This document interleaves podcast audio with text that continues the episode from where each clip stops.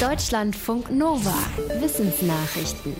Dass die Corona-Pandemie die Diskriminierung asiatischstämmiger Menschen in Deutschland verstärkt hat, darauf deutet eine Soziologiestudie hin. Forschende der Uni Mannheim haben mehr als 3500 Personen befragt zwischen April 2020 und Januar 2021. Dabei gab etwa die Hälfte der Menschen mit einem asiatischen Migrationshintergrund an, sich seit Beginn der Pandemie häufiger diskriminiert zu fühlen als vorher, besonders in Regionen mit vielen Corona-Fällen. Als eine mögliche Ursache sehen die Forschenden, dass China als Ursprungsort des Virus sehr im öffentlichen Fokus stand.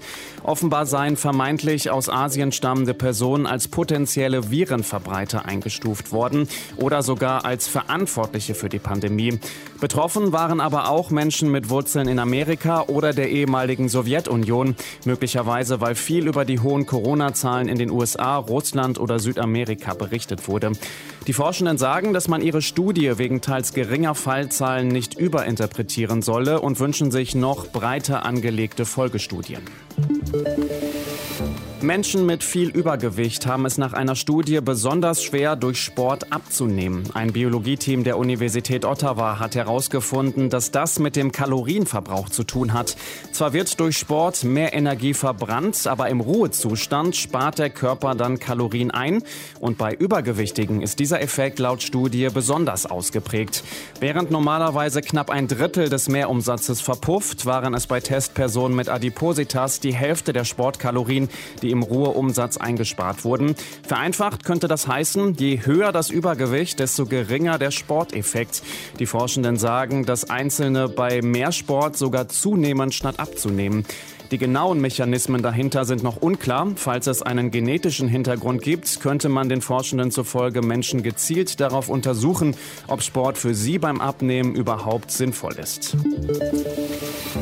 Egal ob Kevlar oder Nylon, viele Hightech-Fasern, die besonders reißfest und belastbar sind, werden aus Erdöl hergestellt und sind nicht biologisch abbaubar.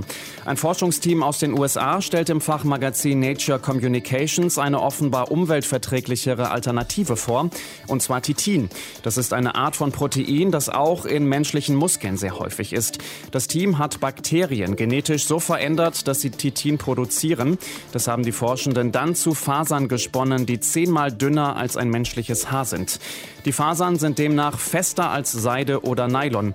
Man könnte daraus neben Schutzkleidung auch schusssichere Westen herstellen. Möglicherweise lassen sich die künstlich hergestellten Titinfasern in Zukunft auch als medizinisches Nähzeug oder eventuell als Ersatz für verletztes Gewebe verwenden.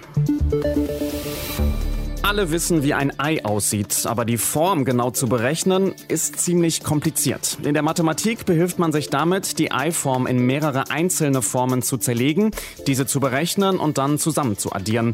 Gerade die schmalere, konisch zulaufende Seite des Eis macht es aber schwierig, auch deshalb, weil je nach Art das Ei mal runder und mal birnenförmiger aussieht.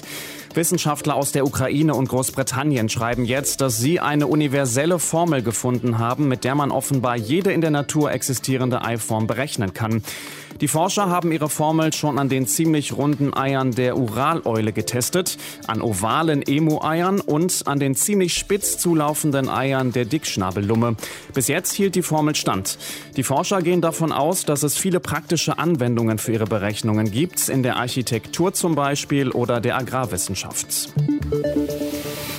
Wenn wegen Dürren in zwei wichtigen Landwirtschaftsregionen gleichzeitig weniger wächst, dann kann das Folgen für die weltweite Ernährung haben. Dieses Problem haben Forschende der Columbia-Universität in New York genauer untersucht. Sie schreiben, dass Megadürren in Nord- und in Südamerika in den vergangenen tausend Jahren häufiger gleichzeitig aufgetreten sind, als jeweils nur in einem der beiden Gebiete. Demnach ist die Gefahr groß, dass es in den Regionen auch in Zukunft zur selben Zeit sehr trocken ist und weniger Lebensmittel produziert werden. Die Forschenden haben Gebiete in Kalifornien und Chile analysiert. Sie gehören zu den weltweit wichtigsten Exportregionen für landwirtschaftliche Produkte. Sie sagen, dass die doppelten Megadürren mit dem Klimaphänomen El Niño zusammenhängen. Dürren kommen demnach meistens vor, wenn die Oberfläche des tropischen Pazifiks besonders kühl ist. Ob der Klimawandel die Gefahr solcher Doppeldürren erhöhen könnte, ist noch unklar. Die Forschenden weisen aber darauf hin, dass die Regionen in Nord- und Südamerika in den letzten 20 Jahren trockener geworden sind. Wie wird eine Ärztin oder ein Arzt im Netz bewertet? Diese Frage spielt für Patienten und Patientinnen eine wichtige Rolle, aber nicht die wichtigste. Nach einer Umfrage des Digitalverbandes Bitkom liest etwa ein Drittel vor dem Arztbesuch Online-Bewertungen, etwas mehr Männer als Frauen und vor allem Jüngere zwischen 16 und 29 Jahren. Fast jeder dritte Befragte findet, dass Praxen eine aussagekräftige Homepage haben sollten. Etwas weniger als die Hälfte der Patientinnen und Patienten legen bei der Arztwahl Auswahl Wert darauf, dass sich online Termine vereinbaren lassen. Am wichtigsten ist aber, dass man schnell einen Termin bekommt. Das sagen 86 Prozent. Eine ähnlich große Rolle spielt, ob die Praxis in der Nähe der eigenen Wohnung ist. Viele setzen außerdem auf Empfehlungen von Freunden oder Bekannten. Deutschlandfunk Nova